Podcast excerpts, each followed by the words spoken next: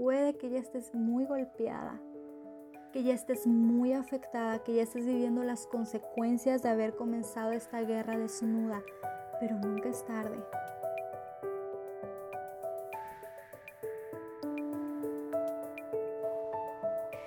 Hoy contigo Gisela Montt.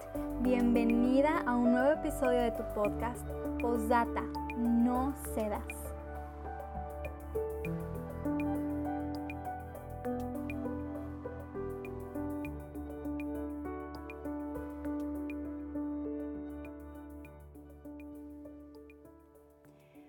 Quiero comenzar poniendo sobre la mesa un ejemplo y lo, y lo quiero hacer con, con, mucho respeto porque sé que voy a plantear una escena delicada, un tema que probablemente a muchas nos... pues tengamos como algún, alguna sensibilidad ante él, ¿verdad? Y es la violencia doméstica. La violencia doméstica o tal vez no doméstica en el sentido de una esposa que lo sufre, pero probablemente una mujer, una joven en alguna relación, pero la violencia, la violencia hacia la mujer y eh, quiero, como dije, decirlo con mucho respeto, porque no lo hago para nada en el sentido de juzgar, pero lo hago completamente con la intención de que abramos nuestros ojos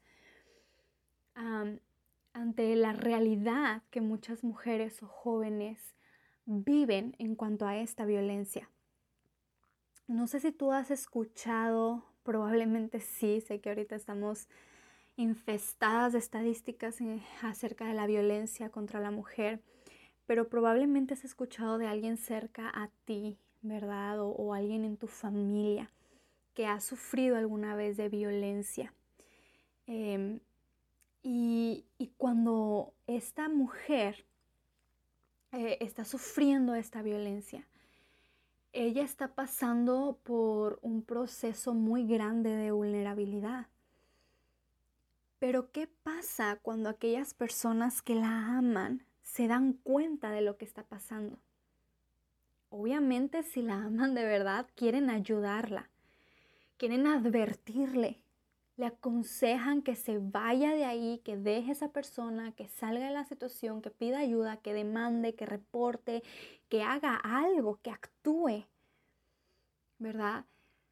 Pero sin meterme en muchos detalles, porque sé que cada circunstancia es individual y cada quien tiene sus razones para hacer lo que haga, muchas de las veces, y esto está comprobado, Muchas de las veces, a pesar de que la, mujer o la joven pasando por esa situación tuvo consejos, gente que la amó se acercó a ella, intentó hacerla recapacitar, hacerla entender, muchas de las veces está comprobado que estas mujeres en violencia, sufriendo violencia, deciden no hacer nada. ¿Ok? Las razones por las que deciden esto, como te digo, pueden haber muchas, no voy a entrar en detalles, pero la mayoría de las veces es general que no quiera la víctima hacer nada al respecto. Decide con sus acciones, o mejor dicho, con su falta de acción, quedarse en la misma circunstancia. Y esto es triste y primeramente esto duele en el corazón de aquellas personas que la aman, que desean verla fuera, libre de esta situación tan espantosa, tan horrenda, tan lamentable. Duele. Y aunque ellos no pueden soportar verla en esta condición y quieren ayudar y hacen lo posible, si la víctima sigue aferrada a esta situación, no pueden hacer nada. Y peor aún, muchas veces la víctima pide que, pide que respeten su decisión. Esto es triste porque no es que ella esté ignorando la realidad. No es que ella no ha recibido ayuda, no es que ella no ha recibido consejo, muchas veces lo recibe y a pesar de eso, a pesar de estar consciente de su realidad, la víctima no quiere ser ayudada. Y repito, esto es en muchos casos. Y no es con el afán de juzgar, es con el afán de ver la gravedad de la situación Ella decide no hacer nada, no ser ayudada, no quiere escuchar, no quiere hacer nada al respecto por la situación, por cambiar la situación. Y qué triste es saber que día con día va a seguir sufriendo, va a seguir siendo víctima, que ella ha decidido ser víctima, pensando que hace lo mejor, cuando en realidad cada vez va a caer más bajo, cada vez estará peor y la situación se agrava y lamentablemente muchas veces eso termina mal. Podemos estar ahorita hablando de este tema y, pensar y platicar más. Y tú me puedes decir, sí, yo he leído de esto, o sé de esto, yo escuché de alguien, yo pasé por esto. Y, hablar sobre esta realidad que muchas mujeres adultas y jóvenes viven y de seguro nos va a ser muy fácil juzgar y cuestionar su actitud, ¿verdad? O, o su acción de por qué no hace nada. Podría ser fácil para nosotras. Pero ahora yo quiero que tú te pongas a pensar en las veces que hemos sido nosotras las que nos encontramos ahí paradas. Aunque pues en un escenario muy diferente que es el que te voy a plantear ahora, pero con actitudes desinteresadas y necias. Y también podemos ser juzgadas por eso. Y yo quiero hablar hoy de nosotras en el terreno, en el escenario de la guerra espiritual. Esta guerra que de igual manera es violenta, esta guerra que de igual manera eh, podemos pensar que es injusta, que es fuerte, que es inmerecida. Pero ahí estamos tú y yo paradas, en medio de una guerra, de una situación igual de espantosa, porque dice la Biblia, y ahorita lo vamos a ver más adelante, que nuestra lucha nuestra, no es contra sangre y carne. Y ahí estamos en ese terreno siendo tan vulnerables y Dios, quien nos ama como nadie en este mundo, que es el más consciente de este peligro en el que vivimos cada día de nuestra realidad, nos advierte constantemente. Por medio de su palabra, abre los ojos. Estás en un terreno peligroso. Haz algo al respecto. No seas vulnerable. Aquí están las armas. Pelea, lucha, haz algo. Quítate de ahí, vete de acá, defiéndete. Pero a veces terminamos como esta víctima de violencia. Y nuestra decisión es no escuchar la advertencia. Y nuestra decisión es no hacer nada al respecto por cambiar la situación. Y al igual que este ejemplo con el que comencé de la violencia y de estas víctimas, por más que Dios nos advierte en su amor y misericordia la decisión de permanecer en este terreno peligroso donde constantemente somos atacadas y violentadas espiritualmente, es nuestra. La decisión es nuestra, sigue siendo nuestra. Satanás es un hecho que quiere jugar con nosotras, que quiere jugar contigo y probablemente ya ha estado jugando contigo hace mucho tiempo. Él quiere jugar contigo, realmente desea, Él se divierte en jugar contigo, con tus emociones, con tus decisiones, con tus convicciones, con tus pasos, todo lo que tú eres. Él quiere jugar contigo o lo está haciendo con tus emociones, con tus pensamientos. ¿Sabes que cuando Él te tiene a ti como su blanco para atacar, para jugar, no se va a poner a intentar a ver qué hace para hacerte caer, a pisar tierra, tierra movediza, a ver si contigo funciona, si no funciona. Él ya tiene la experiencia, te conoce tan bien y nos conoce también como seres humanos débiles y pecadores que cuando se acerca a ti para jugar contigo, para atacarte, para intentar hacerte caer, Él lo hace con una táctica ya bien preparada. Él lo hace con sus dardos apuntando al blanco, a ese lugar que él sabe que no va a fallar. Y la Biblia nos habla en Primera de Juan 1, versículo 16, de estas tres tácticas que él usa para apuntar a nuestras áreas más vulnerables, a nuestras áreas más débiles. En primera de Juan 1.16 nos dice que estas tres áreas débiles en nosotras con las que Satanás eh, constantemente juega son los deseos de nuestra carne, los deseos de nuestros ojos y la vanagloria de la vida, de la vida. Él está muy consciente de que estas debilidades con las que cargamos día tras día son perfectas para hacernos caer, para tentarnos. Y siempre lo ha hecho así. Y viene con los deseos de la carne,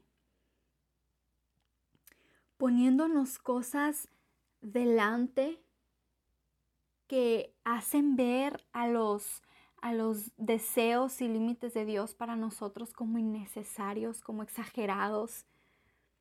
Y, y, Satanás se encarga de convencernos de que el camino de Dios es restrictivo y que en el camino de Él, de Satanás, podemos hacer todo lo que queramos porque es un camino permisivo donde no hay límites para nuestros deleites, para nuestros deseos.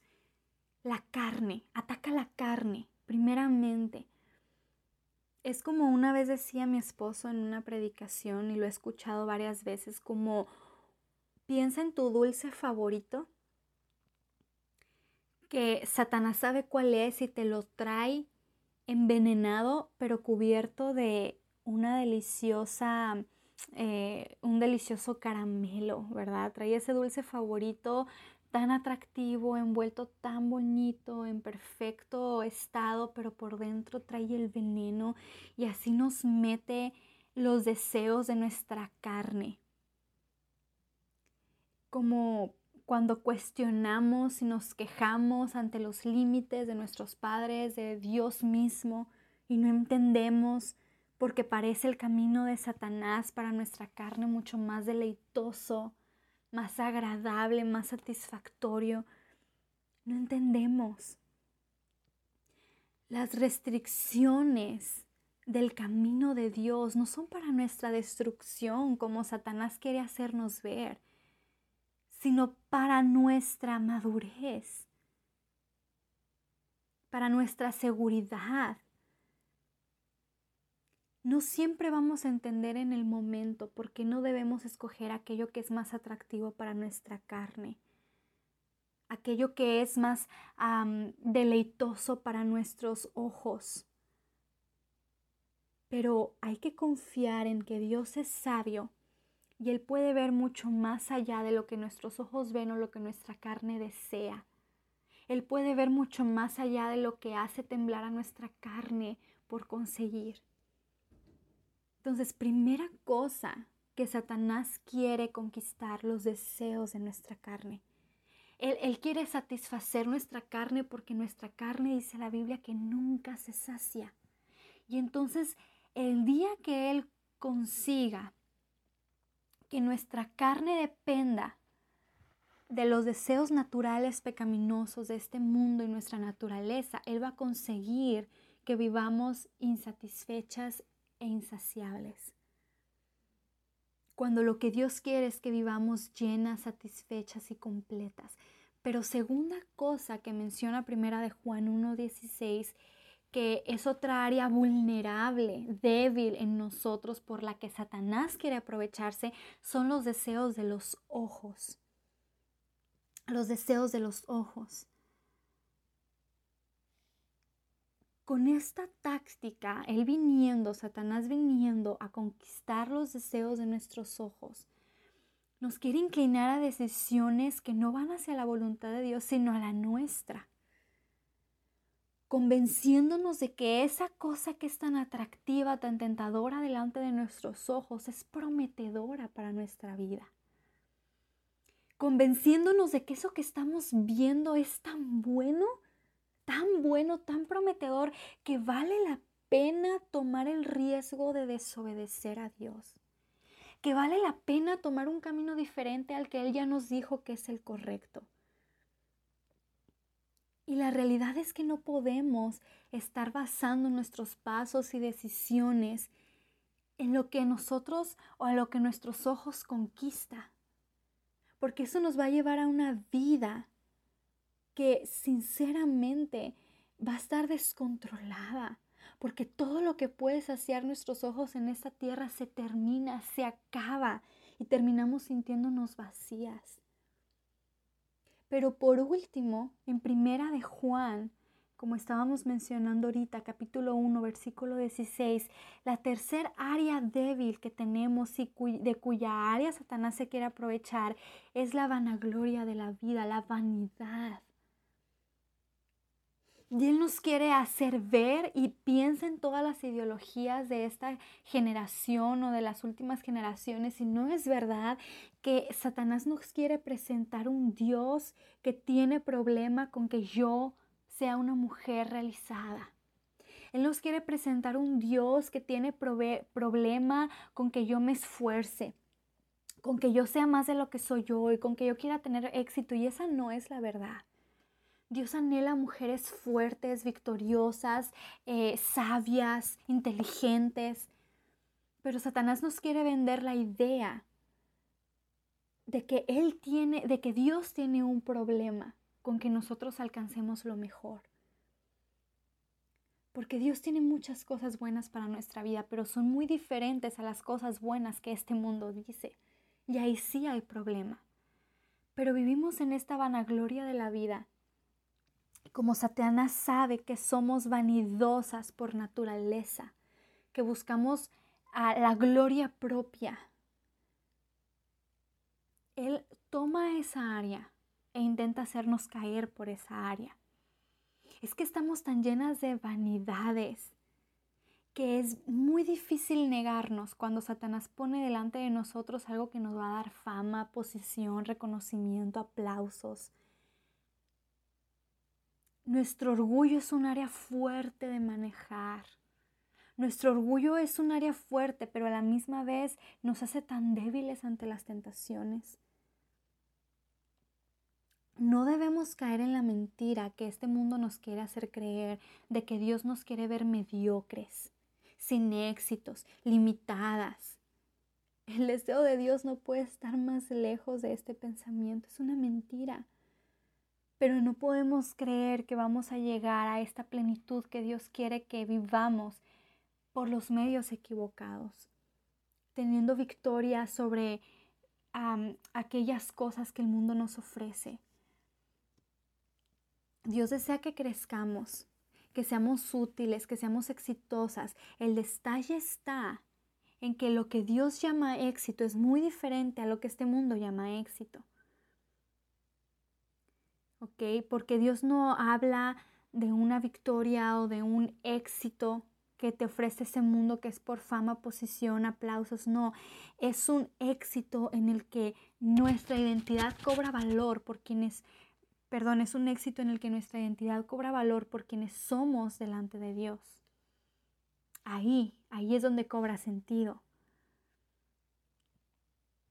Es increíble cuántas veces caemos en las trampas de Satanás por creer que es necesario ceder para estar satisfechas, que es necesario ceder para tener un bien para mi vida. Y después nos encontramos sufriendo las consecuencias. Recuerda estas tres áreas débiles en tu vida, los deseos de tu carne, de tus ojos y la vanagloria de la vida. Satanás quiere entrar por ahí. Examina lo que hoy estás viviendo y ponte a pensar en cuál de estas tres áreas, deseos de tu carne, tus ojos o tu vanagloria, en cuáles de esas tres áreas ahora mismo Satanás te está atacando y que tú estás cediendo. Es difícil escuchar cuando alguien nos advierte que estamos en una situación lamentable en la que alguien nos está controlando como hablábamos al principio, que alguien tiene el control sobre nosotras, que alguien nos daña y que debemos escapar de ahí. Es difícil escucharlo. Pero es tan fácil ignorarlo. Ignorar esta advertencia de Dios de que estamos en un lugar peligroso, de que están jugando con nosotras, Satanás está jugando con nosotros y es fácil hacer como que nada pasa.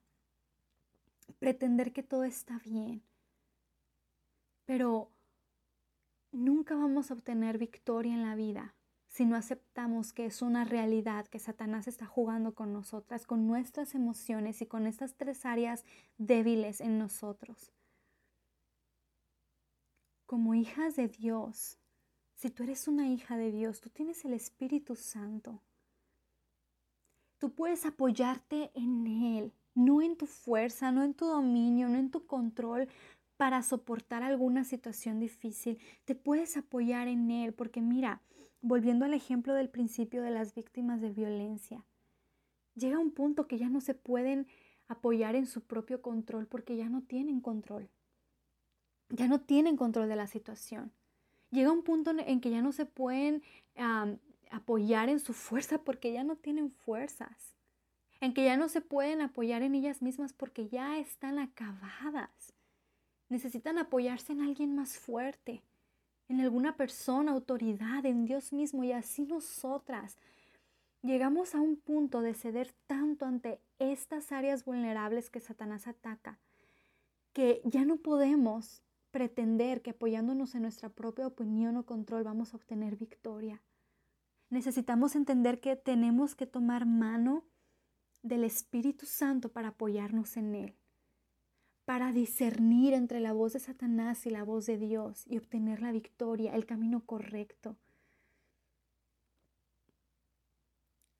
No hay fuerza más grande que la de una mujer aferrada al Espíritu Santo. No hay fuerza más grande en la guerra espiritual. Por más vulnerable que sea el terreno donde hoy te encuentras parada, si tú te aferras a esta fuente de fortaleza verdadera que es el Espíritu Santo que hoy como hija de Dios mora en ti, vas a obtener la victoria. Vas a obtener la victoria. Y, yo te quiero decir algo que esto es algo, eh, una porción de un escrito que hice hace tiempo y llegué a una conclusión que me encantó y la quiero compartir contigo. Solo el poder de Cristo y el infinito amor de Dios son capaces de transformar tu vulnerabilidad en fuerza y tu necedad en sabiduría. Solamente eso. Solo el poder de Cristo y el infinito amor de Dios son capaces de transformar tu vulnerabilidad en fuerza y tu necedad en sabiduría. Y necesitamos esta fuerza y necesitamos esta sabiduría. Pero no lo vamos a lograr apoyándonos en nuestra vulnerabilidad, en nuestra carne. Pero no solamente el aferrarnos al Espíritu Santo es que nos va a ayudar a conseguir la victoria, es aferrarnos a, aferrarnos a algo más que Satanás le encanta atacar, que es la verdad. La verdad. Satanás juega sucio para hacernos caer. Satanás juega sucio para, para lograr que cedamos ante las tentaciones, que terminemos sorprendidas. Es un juego en el que él ya tiene experiencia y nosotras no. Él juega sucio, en el que él tiene ventaja y nosotras no. Cuando obviamente no estamos aferradas a Dios. Es un juego que él sabe mover a su favor porque tiene experiencia porque ya conoce nuestros puntos débiles ante las tentaciones, los deseos de nuestros ojos, de nuestra carne, nuestra gran vanagloria. Y es increíble que Él aún se atrevió a tentar a Jesucristo mismo como hombre cuando Él vino a esta tierra. Y es increíble porque ¿cómo fue posible que Dios venciera estas tentaciones que le puso delante. Hay que entender que Satanás juega sucio y necesitamos comprender que su táctica maestra es lanzar un dardo que independientemente de nuestras debilidades o de la santidad que Jesucristo tuvo aún pisando esta tierra, este ataque es el ataque a la palabra de Dios porque él decía, bueno, yo sé que Jesucristo es 100% hombre, 100% Dios y probablemente no puedo apelar a su carne, a la vanagloria, a los deseos de sus ojos, pero sí puedo apelar a atacar la palabra de Dios. Cuando Satanás se acercó a Jesucristo para tentarle, él atacó la verdad. Y esta es la táctica maestra. Después de atacarnos por la debilidad de nuestros ojos, de nuestra carne y nuestra vanagloria, funcione o no funcione, Él tiene algo que no falla y es que ataca la verdad. Ataca la verdad. Y es increíble porque la manera más ingenua de nosotros caer en la mentira de Satanás es que no conozcamos la verdad de Dios. ¿Cómo tú crees una mentira si no conoces la verdad? A ti nadie te puede venir a decir que el pasto es rosa, porque tú ya sabes que el pasto es verde.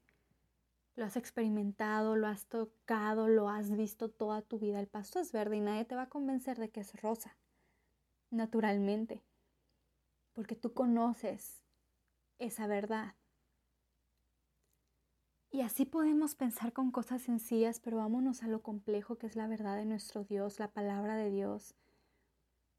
A veces como no la conocemos, es tan fácil que creamos las mentiras.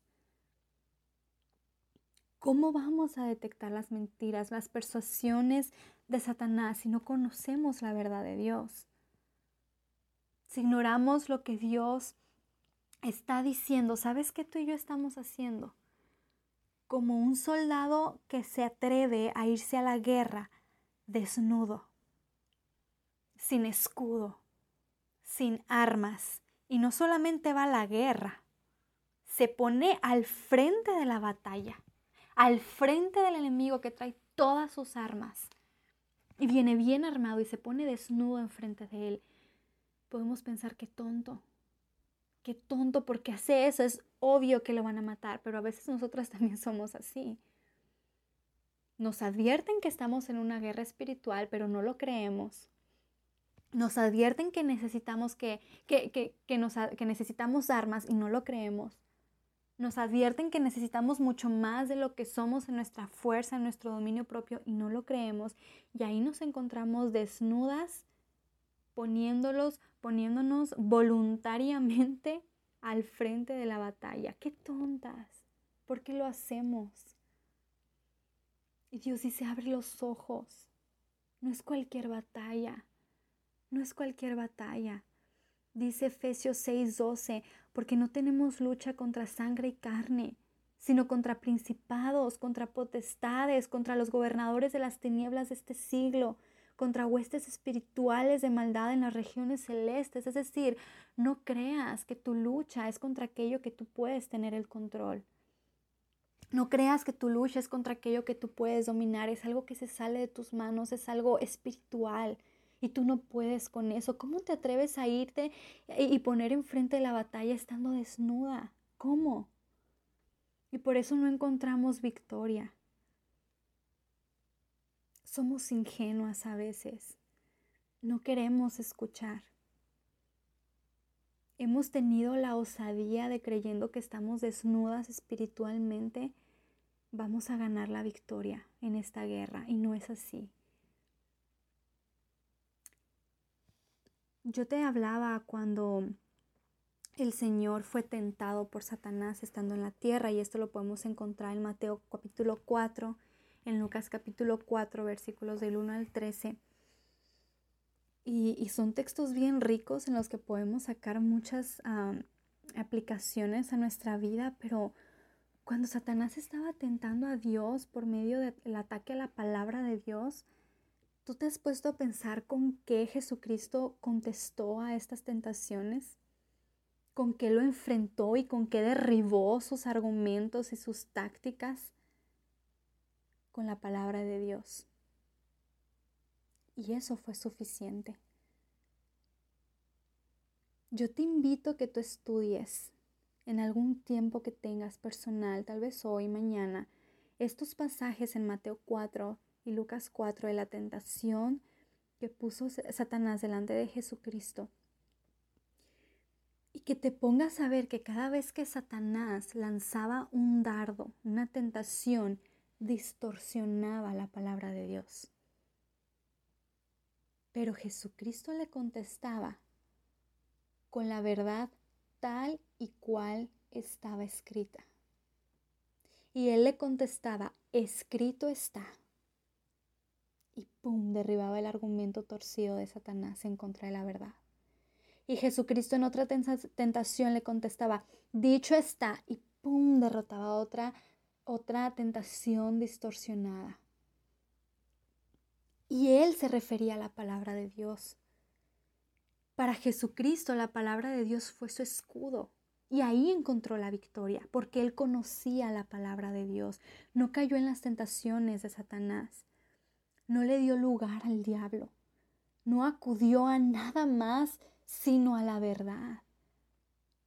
Y dice Mateo 4, versículo 11, después de Jesucristo le contestó con la verdad de Dios, dice, el diablo entonces le dejó. Porque yo te pregunto, ¿Qué va a decir Satanás al frente de la verdad absoluta de Dios? ¿Qué va a decirte? Y mira, este mundo está lleno de verdades a medias, de verdades torcidas.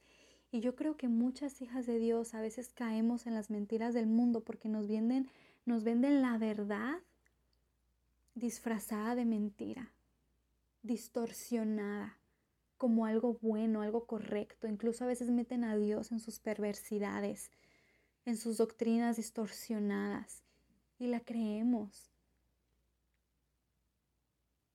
Y no podemos batallar porque no conocemos la verdad de Dios. Y yo te pregunto, ¿qué te hace pensar a ti que tú tienes mejores armas para enfrentarte sola a este mundo que las que Jesucristo tuvo? ¿Qué te hace pensar a ti que tú eres más fuerte, que tú tienes más dominio, más sabiduría. Si el mismo Jesucristo hizo uso de la palabra de Dios para ser su escudo y para tener victoria sobre esas tentaciones, ¿qué te hace pensar a mí que tú no tienes que usarlas también? Que tú no tienes que usar esta verdad también como escudo. ¿Qué te hace pensar que tú tienes mejores armas, mejores escudos? Es un gran ejemplo. ¿Alguna vez te has preguntado por qué no sientes victoria en contra del pecado? ¿Por qué no sientes que vale la pena tus esfuerzos intelectuales, de posiciones, de tu fuerza de voluntad en esta guerra espiritual? Porque en esta guerra espiritual no es suficiente lo que somos carnalmente, humanamente. Necesitamos echar mano de aquello espiritual, de esa verdad eh, intangible que no cambia, que es única. Todas luchamos diariamente, pero a veces luchamos mal y con las armas equivocadas. Y tenemos la osadía de ignorar el arma de la verdad y tomar el arma de que soy intelectual, tengo tal posición, tales habilidades, tales capacidades, tales talentos, tanta fuerza de voluntad ¿Tú crees que eso es suficiente? Si Jesucristo mismo echó mano de la verdad absoluta de Dios, ¿tú crees que para ti va a ser suficiente cualquier otra arma? Necesitamos entender que fuera de la verdad de Dios no hay arma que sea suficiente en esta guerra espiritual. Y tú te vas a desgastar intentando vencer al enemigo, pero puedes estar cansada, agotada y no obtener la victoria porque estás luchando, pero lo estás haciendo mal. Si tú eres una joven que ignora la palabra de Dios, que no conoce la palabra de Dios, que estás conforme con saber dos, tres cosas que te enseñan, que escuchas, que memorizas, eres una presa muy fácil de Satanás, porque estás ignorando lo único que te va a ayudar a vencer. Y él sabe. Y él dice, mira, esta joven está tan desnuda en el frente de la batalla.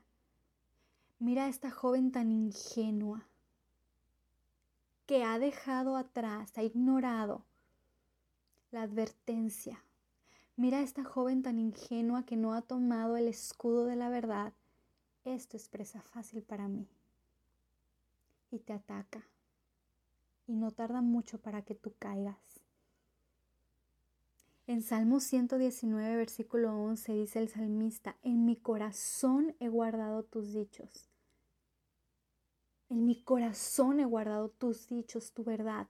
Pero el propósito, dice la segunda parte del versículo, para no pecar contra ti. Para no pecar. Hay una razón de guardar los dichos de Dios, no caer, no ceder no ceder la victoria al enemigo. Esa es la razón. No es como un mandato gravoso que Dios te está diciendo porque te quiere hacer la vida imposible. Es para tu bien. Es para que aguantes en esta guerra espiritual tan difícil que no está en tus manos. Es para que obtengas la victoria. Ahí está la clave. Y yo te pregunto, ¿cuánta palabra de Dios hay hoy en tu corazón, en tu mente? Te pregunto, ¿en qué, te pregunto, ¿en qué condiciones te encuentras peleando esta batalla? ¿Acaso estás desnuda? ¿O estás equipada con el escudo de la verdad? Nunca va a ser tarde para que tú consideres cómo estás luchando.